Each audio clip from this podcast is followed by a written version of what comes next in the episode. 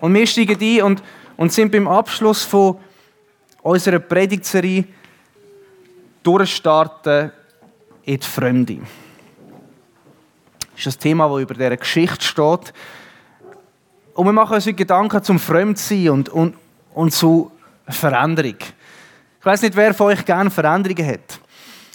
Bei kleinen Sachen ja schon, oder? Mal ein, ein neues Handy, mal eine neue Frisur, neue Kleider, das, das haben wir gerne. Aber wahrscheinlich haben die wenigsten Leute von uns wirklich gerne so grosse Veränderungen. Weil, weil neue Sachen, die machen auch immer ein bisschen kribbelig, die machen ein bisschen nervös. Man ist sich nicht sicher, was denn genau kommt. Und, und sonst zum Beispiel, wenn man, wenn man in die Ferien geht an einen neuen Ort, ist man am Anfang oft nicht so entspannt. Obwohl man kurz zum Entspannen ist, man, ist man ein bisschen nervös, weiß nicht so, wo ist das Lädeli und wo sind die Sachen. Und, und wegen dem gehen die Leute Jahr für Jahr den gleichen Ort, treffen die gleichen Leute in den Ferien, einfach damit man sich nicht so fremd fühlt, dass man, dass man weiß, es kommt auf einem zu, dass man entspannt ist. Weil fremde Sachen, die stressen. Die machen nervös und, und es braucht Zeit, bis man sich mit dieser neuen Situation abgefunden hat. Und das ist übrigens auch etwas, was auf uns als Kirche zukommt. Wenn wir mal gezügelt sind, endlich, Halleluja, wenn es passiert ist, äh, wenn wir an dem neuen Ort sind, wir werden uns nicht gerade wohlfühlen, es werden, es werden Bedenken da sein. Vielleicht ist bei dir so ein so eine Schleier da von Unwohlsein, wo du merkst, und das ist völlig normal, das, das gehört dazu. Es ist sogar ein bestätigtes, erforschtes Phänomen. Und das Phänomen, das, das fasst man zusammen, ähm, durchstartet Freunde das Thema, fasst man zusammen mit der, mit der J-Kurve, oder das Phänomen heißt J-Kurve. Ähm, das ist wegen dem Buchstaben J, haben wir das so benannt. Und zwar ist es so, dass man sagt, hey, wenn, wenn, wenn eine Veränderung kommt, dann quasi mit dem Buchstaben, es geht zuerst runter, bevor es wieder raufgeht. Also, wenn man etwas anpasst, gibt es oft zuerst eine Verschlechterung. Und erst dann mit der Zeit steigt es an, man fühlt sich, man fühlt sich besser oder es kommt eine Veränderung. Wir kennen das aus der, aus der Politik, die, die J-Kurve, dass eine Reform am Anfang oft eher so Unruhe bringt und Unsicherheit und irgendwann geht es dann, dann wieder auf, kommt Verbesserung oder, oder besonders aus der Gesundheit, wenn man das Training anfängt oder wieder anfängt zu trainieren, fühlt man sich am Anfang oft schlecht und man hat viel Schmerz und es passiert nichts und irgendwann mit der Zeit hoffentlich steigt das an, man sieht die positive Veränderung. Man kann es auch einfach zusammenfassen, es muss zuerst runter, bevor es raufgeht. Das ist so, ich glaube, die Schweizer Zusammenfassung bei Veränderung. Es, es geht zuerst mal runter und, und, und irgendwann kommt es dann rauf. Und, und die J-Kurve, wir schauen die heute in dieser Geschichte an, weil die kommt oft vor. Und die kannst du auf alle möglichen Veränderungen kannst die eigentlich anwenden. Und, und damit auch auf den Glauben. Und wir sind ja in unserer Serie durchstarten. Und vielleicht hast du dir vorgenommen, in einer Sache richtig so Gas zu geben und, und abzuheben. Und äh, ja, es ist äh, nicht ganz gekommen, wie du dir das vorgestellt hast. Vielleicht, vielleicht, bist du neu dabei in einer Gruppe oder in einer Aufgabe oder auch bei, uns in der Kirche neu und, und, und es fühlt sich fremd an. Es fühlt sich komisch an. Vielleicht hat dir Gott etwas aufgezeigt und er sagt, hey, an dem Punkt möchtest du durchstarten. An dem Punkt ist, ist eine Veränderung dran. Du hast gesagt, ja, voll, aber es ist so, so fremd. Vielleicht bist du auch dran, dass du sagst, hey, ich möchte von Jesus erzählen, ich möchte meinen Glauben bezeugen, aber ich komme so fremd vor. Und die Leute behandeln mich wie einen Fremden. Und, und, und wenn du die J-Kurve schon, schon miterlebt hast und dich fragst, hey, wie kann ich Veränderungen erleben, aber im Positiven, wie gehe ich um mit dieser Fremdheit, dann ist die Predigt für dich, dann ist der heutige Text für dich. Weil wir werden uns vertiefen in, in drei Sachen zum Thema Fremdheit und wir werden fremde Leute anschauen, die zusammenkommen, die bekommen eine fremde Mission und die kommen sich bei dieser Mission ziemlich fremd vor. Das ist das, was wir uns heute werden vornehmen. Durchstartet Fremde und, und ich bete, bevor wir in den Text einsteigen. Und Jesus, du hast uns dein ewige Wort gegeben. Und wir bitten dich, dass du in unsere Zeit heute neu hineinsprichst, dass du es lebendig machst unter uns und wir dürfen verstehen, was du damit meinst. Amen. Fremde Leute, Apostelgeschichte 13, der erste Vers. Es ist nochmal die Auflistung von diesen Personen. Es waren aber in Antiochia in der Gemeinde Propheten und Lehrer, nämlich Barnabas und Simeon, genannt Niger, und Lucius von Kyrene und Manaen, der mit dem Landesfürsten Herodes erzogen war, und Saulus. Und die Kirche in Antiochia ist schon vor, vor drei Wochen gegangen. Und wenn du das möchtest nachhören, dann hörst du, wie die Kirche ist, wie die speziell ist und, und kannst die Predigt auch nachhören, wenn du sagst, hey, ich brauche Argumente, wieso sollten die Leute nicht zusammenkommen, wieso sollte ich überhaupt in die Kirche gehen. Wir sehen die, die Kirche und, und die speziell, weil die hat eine total multikulti Gemeinleitung. Da werden fünf Personen erwähnt, die Personen, die wir vorher auf dem Bild gesehen haben. Und eigentlich sind sich die Leute total fremd vorgekommen. Wenn man das jetzt einfach so liest, dann, dann, dann überliest man das und denkt, ja, irgendwelche Leute. Aber wir schauen ein bisschen genauer her. Wir haben den Barnabas. Der wird erwähnt, dass er eine besondere Gabe von der Ermutigung hat. Er wird Sohn vom Trost genannt, einer, der die Leute immer, immer tröstet. Und wir wissen, er ist ein Jude von der Mittelmeerinsel Zypern und hat zu Jesus gefunden und, und so weiter. Dann haben wir den Simeon, eben den, mit dem Spitznamen, den man heute nicht mehr so braucht, ähm, wortwörtlich einfach der Dunkelhäutige, schwarze Hautfarbe. Wieso das? Er kommt aus einer Region aus, aus Westafrika, sagen wir, wo der heutige Staat Niger liegt. Drum, genau. Aber offensichtlich zwischen Barnabas und, und dem Simeon nicht nur die Hautfarbe, sondern auch sonst kulturelle Unterschiede, die vorhanden sind. Dann haben wir den Lucius, der erwähnt wird. Tönt ein bisschen griechisch, griechischer Name. Er kommt von Kyrene, das ist heutige Libyen, ist auch in Afrika wir den Manain. Äh, bei dem bekommen wir ein etwas von seiner Familiengeschichte mit über. Der hat eine ganz besondere Familiengeschichte. Er ist nämlich zusammen mit dem Landesoberhaupt, dem Herodes Antipas, ist der erzogen worden. Ist mit dem zusammen aufgewachsen und, und hat durch das eine, eine privilegierte Erziehung bekommen. Ist wie beim Basel Teig so vielleicht dabei gewesen oder weiß auch nicht.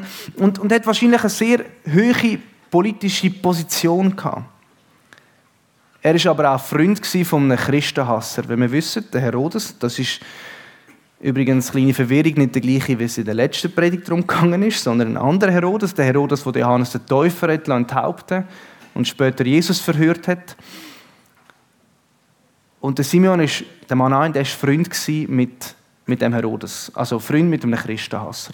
Und jetzt in dieser Gemeinleitung, wie auch immer.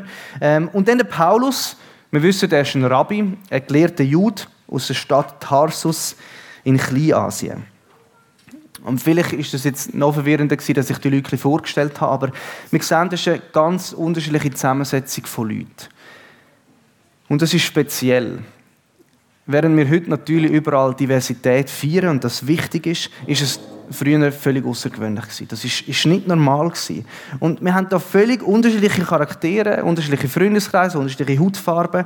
Einer aus dem Nahen Osten, einer aus Asien, einer aus dem Mittelmeerraum und zwei aus Afrika. Und man denkt so, hey, was haben diese fünf Personen miteinander gemeinsam?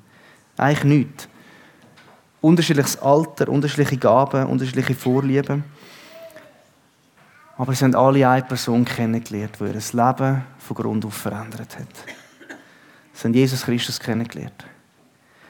Und bei all diesen offensichtlichen Unterschieden ist ihre Gemeinsamkeit bei Jesus gelegen. Er hat sie gerufen, er hat sie verändert, er hat sie in die Leitung von dieser Kirche hineingesetzt. Und bei den fünf Leuten, die völlig unterschiedlich sind und jetzt eine Gruppe leiten wir weiss, es ist sicher nicht von Anfang an harmonisch gelaufen. Aber Jesus hat sie wie ihre Fremdheit hat sie vereint. Auch indem er ihnen geschaffen hat. Natürlich hat Jesus sie auch verändert. Weil, dass wir, dass wir vom Manain lesen, dass der jetzt Leiter von einer Kirche ist, das heißt höchstwahrscheinlich, dass, dass er, als er Jesus kennengelernt hat, hat gesagt, hey, Politik, Karriere mit dem Herodes, das ist mir egal. Ich gebe meine Nähe auf zu einem, wo Jesus hasst. Ich gebe meine vergängliche Ehrenlaufbahn auf für eine himmlische Ehrenlaufbahn. Er hat sich zu dem entschieden. Und, und, und dann der Paulus, der ist nicht nur frömm von einem Christenhassen, sondern ja, hat selber Christen gehasst. Sein einziges Ziel war, ihnen das Leben so schwierig wie möglich zu machen. Und Jesus hat gesagt, hey, genau der Typ, den möchte ich bei mir in der Nähe haben, den möchte ich als Leiter von meiner Kirche einsetzen.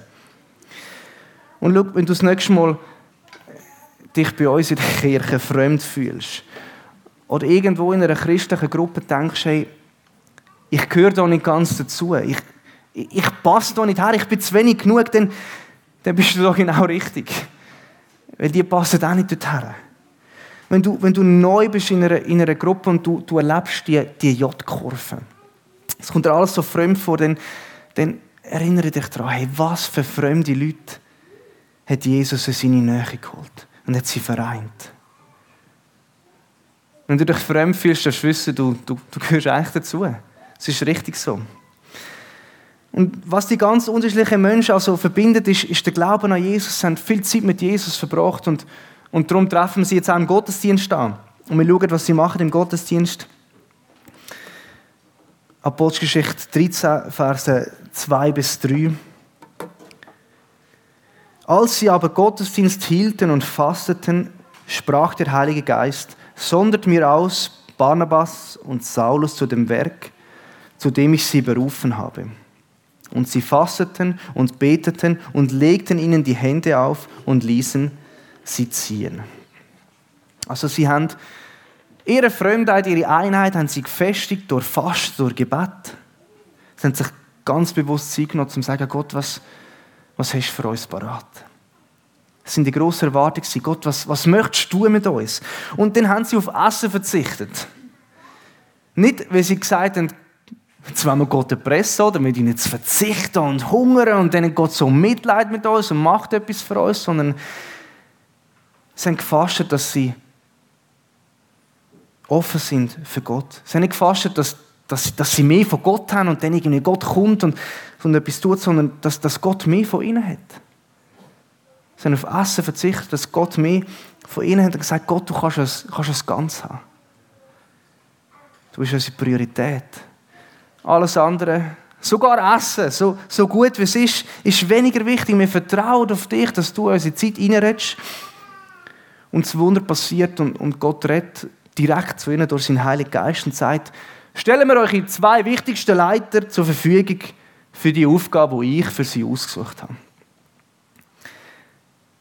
Ich weiß nicht, ob es das war, was sie, was sie, sich, was sie erwartet haben. Aber ich kann mir vorstellen, dass es nicht das war, was sie sich jetzt gewünscht haben.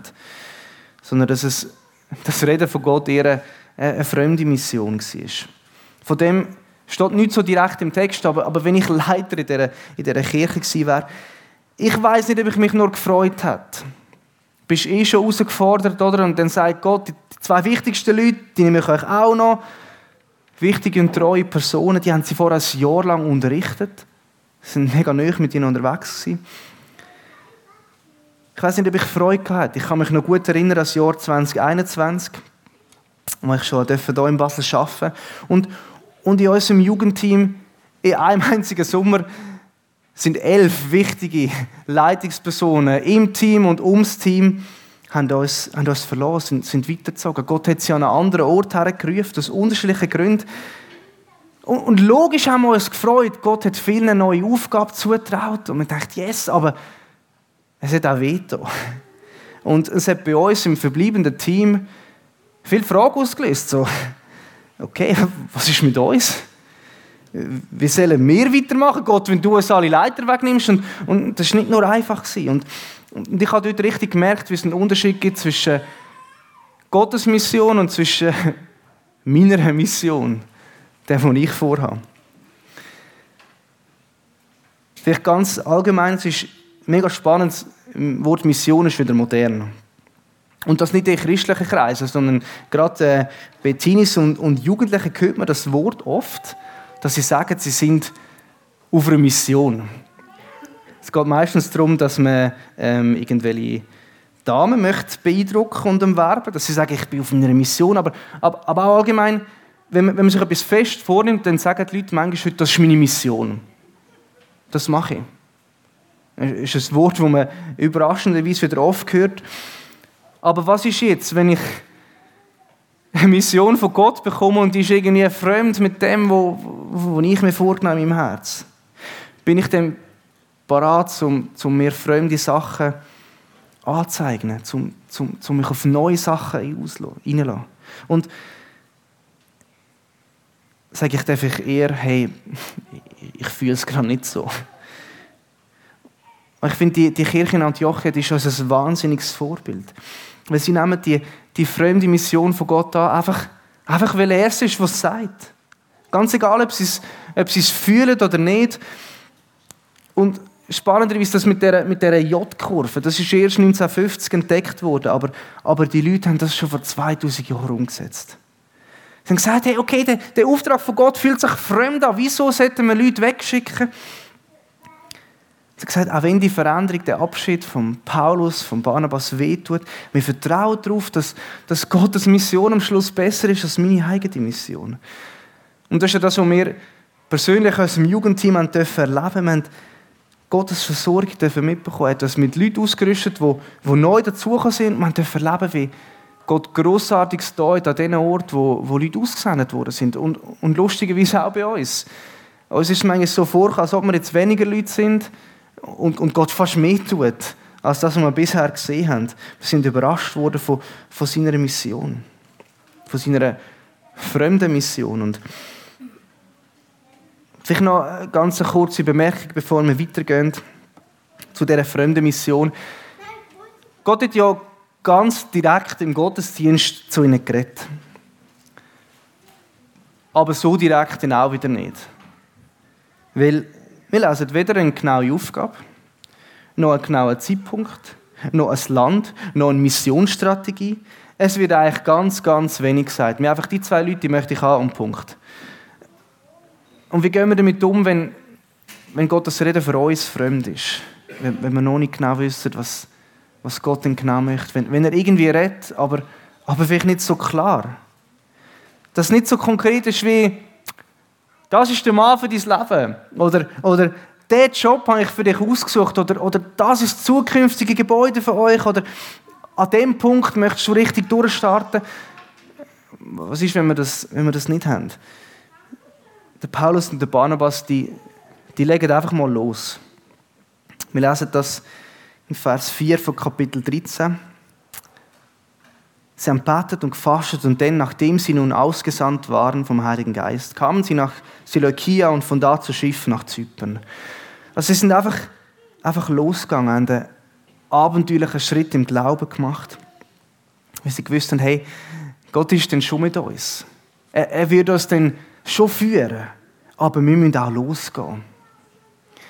Oder wie man so gerne sagt, sie haben gewusst, es steht ein Auto mit angezogener Handbremse, das kannst du nicht so gut bewegen.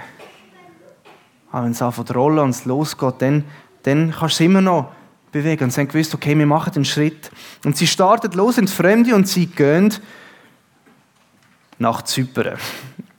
Und jetzt ist vielleicht für die, die gut zugelassen haben, eine kleine Frage da, weil, weil der Barnabas, der kommt doch eigentlich aus Zypern.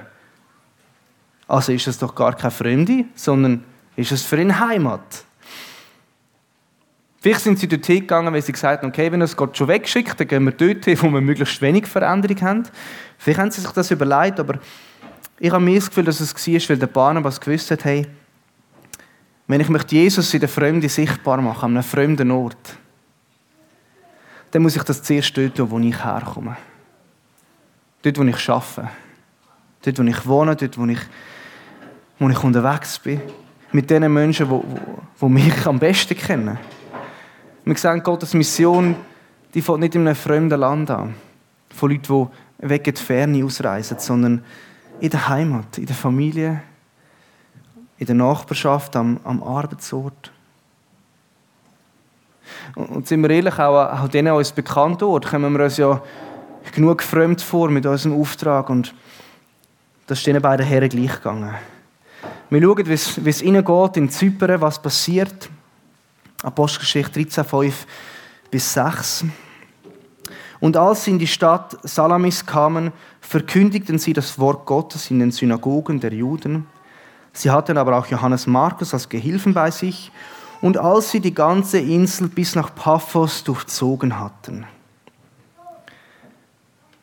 Kurze Pause. Wieder zeigt sich in dem Text so die, die, die J-Kurve. Normalerweise lesen wir beim Lukas, das ist der, der den Bericht aufgeschrieben hat, lesen wir, sie sind an einen Ort gekommen und haben Grossartiges erlebt. Und da kommen sie an dem Ort und sie durchziehen die ganze Insel. Und es passiert nicht. Es ist wie der unsichtbare Widerstand. Niemand, der, der jetzt gerade umkehrt zum Leben, wo, wo sie eine offene Tür reinrennen und sie klappern die ganze Insel ab. Und dann treffen sie auf zwei Personen und, und dann zeigt sich der sichtbare Widerstand, nicht nur der unsichtbare Widerstand. Als sie die ganze Insel bis nach Paphos durchzogen hatten, trafen sie einen Zauberer und falschen Propheten, einen Juden, der hieß Bar Jesus. Und er war bei dem Statthalter Sergius Paulus, einem verständigen Mann. Dieser rief Barnabas und Saulus zu sich und begehrte, das Wort Gottes zu hören. Da widerstand ihnen der Zauberer Elimas, denn so wird sein Name übersetzt, und versuchte den Statthalter vom Glauben abzuhalten. Wie gesagt, die, die zwei Personen, die sie treffen, auf der einen Seite der Sergius Paulus, intelligenter Mann, erfolgreich, wichtiger Politiker, der wichtigste von der Insel, der höchste Mann, guter Abschluss. Und trotzdem spüren wir die Sehnsucht, dass er sagt, da muss es mehr geben. Da ist doch, da ist doch mehr da. Und er ist, er ist offen für die fremde Botschaft, ist sehr interessiert, mehr über Jesus und, und das Evangelium zu hören. Und dann haben wir auf der anderen Seite den, den jüdischen Zauberer, der Bar Jesus oder, oder Elimas, hat von sich wahrscheinlich behauptet, hey, ich bin das Medium für göttliche Worte. Dass er sagt, ich, ich kenne magische Formen zum Fesseln von dem Schicksal lösen. Und, und zum Sergius Paulus hat er auch gesagt, hey, schau, ich kann direkt von Gott kann ich dir eine gute Zukunft vorhersagen. Und er hat mit allen Mitteln versucht, den Sergius Paulus zum Glauben abzuhalten, dass er, dass er Jesus nicht kennenlernt. Wir wissen nicht genau, was er gesagt hat, was er gemacht hat, aber, aber ich hätte gesagt, hey, was, was möchtest du von diesen fremden Personen mit ihrem idiotischen Schwachsinn, mit dem, mit, was, was willst du von dem Jesus? Vielleicht hätte er gesagt, hey, hast, du schon mal gehört, was, was der ihre Kirche alles macht? Vielleicht hätte er gesagt, hey, lies ja nicht der ihr Buch, hey? das Alte Testament mit diesen Märchen. Ich weiß nicht, was er was er gesagt hat, aber ich kann mir, kann mir so gut vorstellen, der Paulus und der Barnabas, in dem Moment sind sie sich so fremd vorgekommen, so, so fehl am Platz. Und ich sehe ein paar Leute, die, mit den Köpfen nicken, weil vielleicht könnt ihr das, könnt ihr das nachfühlen, weil ihr schon Ähnliches erlebt habt. Dann, dann nimmst du all deinen Mut zusammen, oder? Und möchtest deinem Nachbar oder, oder deinem Arbeitskollegen oder, oder im Training von Jesus erzählen oder, oder jemand stellt eine spannende Frage und, und es geht, geht so richtig los und, und dann kommt jemand und, und platzt dazwischen und sagt, hey, Freikille, gell? Finger weg von denen. Oder sagt Jesus, so ein Hippie, mehr von ihm wissen wir nicht. Oder, oder die Bibel ist sowieso abgeschrieben worden und gefälscht und, und, und, und es kommen Fragen und Zweifel auf und, und es ist ein Widerstand da. Und du hättest so gerne von Jesus erzählt, aber in dem Moment, wo, wo du dich durchringst, ist wie jemand da. Und dann gibt es zwei Möglichkeiten. Dann gibt es Kompromiss oder Konfrontation. Kompromiss würde heißen nicken, schweigen, nachgeben, einfach weitermachen, Smalltalk, was auch immer. Und Konfrontation bedeutet, sich für die Worte einzusetzen auch wenn man nachher als, als, als fremd behandelt wird. Und, und wir sehen, wie sich der Paulus für, für die direkte Konfrontation entscheidet. Verse 9 bis 12. Saulus aber, der auch Paulus hieß, voll Heiligen Geistes, sah ihn an und sprach, du Sohn des Teufels, voll aller List und aller Bosheit, du Feind aller Gerechtigkeit, hörst du nicht auf, krumm zu machen die geraden Wege des Herrn? Und nun siehe, die Hand des Herrn kommt über dich und du sollst blind sein und die Sonne eine Zeit lang nicht sehen. Und auf der Stelle fiel Dunkelheit und Finsternis auf ihn. Und er ging umher und suchte jemanden, der ihn an der Hand führte. Und als der Statthalter sah, was geschehen war, wurde er gläubig und verwunderte sich über die Lehre des Herrn. Wir sehen, wie der Heilige Geist dem Paulus wie Einsicht ins, ins Herz von dem Zauberer schenkt. Und das, was er dort sieht, ist, ist nicht schön, sondern er sieht, er sieht Lügen. Er sieht eine tiefe Verwurzelung von Ablehnung von den Worten, ein verbitterter Widerstand gegen alles, was gut ist und, und damit auch gegen das Evangelium von Jesus Christus, die gute Nachricht. Und das einzige Richtige, was man in dieser Situation tun kann, wenn man, wenn man die Lüge sieht, ist, dass man das Risiko eingeht und sie aufdeckt und sie anspricht und, und sich für die Worte einsetzt. Und, und so schaut der Paulus dem, dem Weh direkt in die Augen und, und sagt, hey, du nennst dich Bar Jesus. Das ist aramäisch für Sohn von Jesus. Du nennst dich Sohn von Jesus, aber, aber eigentlich bist du ein Sohn vom Teufel. Du bist, du bist voll von Lügen, du bist gegen alles, was richtig ist. Er sieht die offensichtliche Lüge und, und er deckt sie auf, er spricht sie an und dann, dann spricht er ein Wort von der Wort hinein. Ein Wort von der Macht. Nicht, nicht leere Worte, sondern wir sehen Wort, das etwas bewirkt. Beim Sergius Paulus, der erlebt das so, dass er, dass er die Wahrmacht von Gott sieht, wo, wo über die Zauberkräfte rausgeht. Und, und, und der Elimas, der Zauberer, der erfahrt sie am, am eigenen Leib und er wird blind.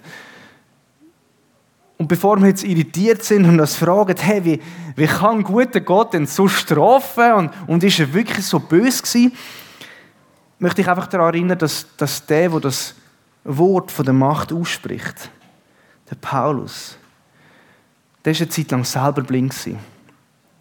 Und so hat er zu Gott gefunden.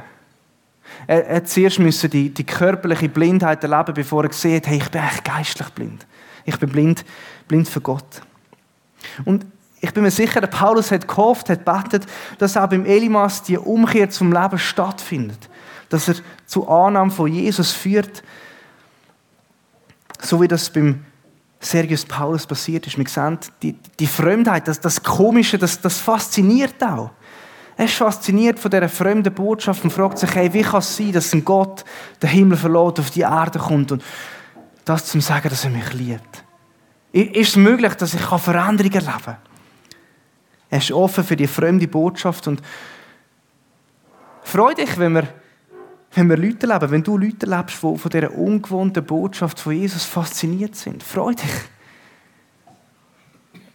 Und bist nicht überrascht, wenn es andere Menschen befremdet. Wenn, wenn Widerstand kommt, wenn, wenn Widerspruch kommt. Und ich sage jetzt ja nicht, dass, dass du dann gerade so wie der Paulus so ein krasses Wort von der Macht musst sprechen und irgendwie, das, das überfordert uns ja komplett. Das müssen wir jetzt machen. Aber, aber ich glaube, wir können in, in kleinen Anfängen anfangen, die, die Lügen aufzudecken und zu der Wahrheit zu stehen. Dass wir, dass wir nicht den Kompromiss eingehen, sondern in der Kraft von Gott, vom Heiligen Geist, auch mal eine Konfrontation suchen. Wenn wir Leute sehen, die, die ihr Leben offensichtlich an die Wand fahren. Vielleicht auch in den nächsten drei Tagen. Wenn wir, wenn wir Leute sehen, die eigentlich sagen, ich möchte glücklich sein, aber ich mache so vieles, was mich unglücklich macht, dass man sagt, hey, das stimmt doch etwas nicht. Du lebst eine Lüge. Du möchtest unbedingt glücklich sein, aber, aber so wie du das machst, wirst du das nicht. Wenn wir Leute sagen, die so pessimistisch sind, einfach sagen, hey, es wird alles immer schlimmer.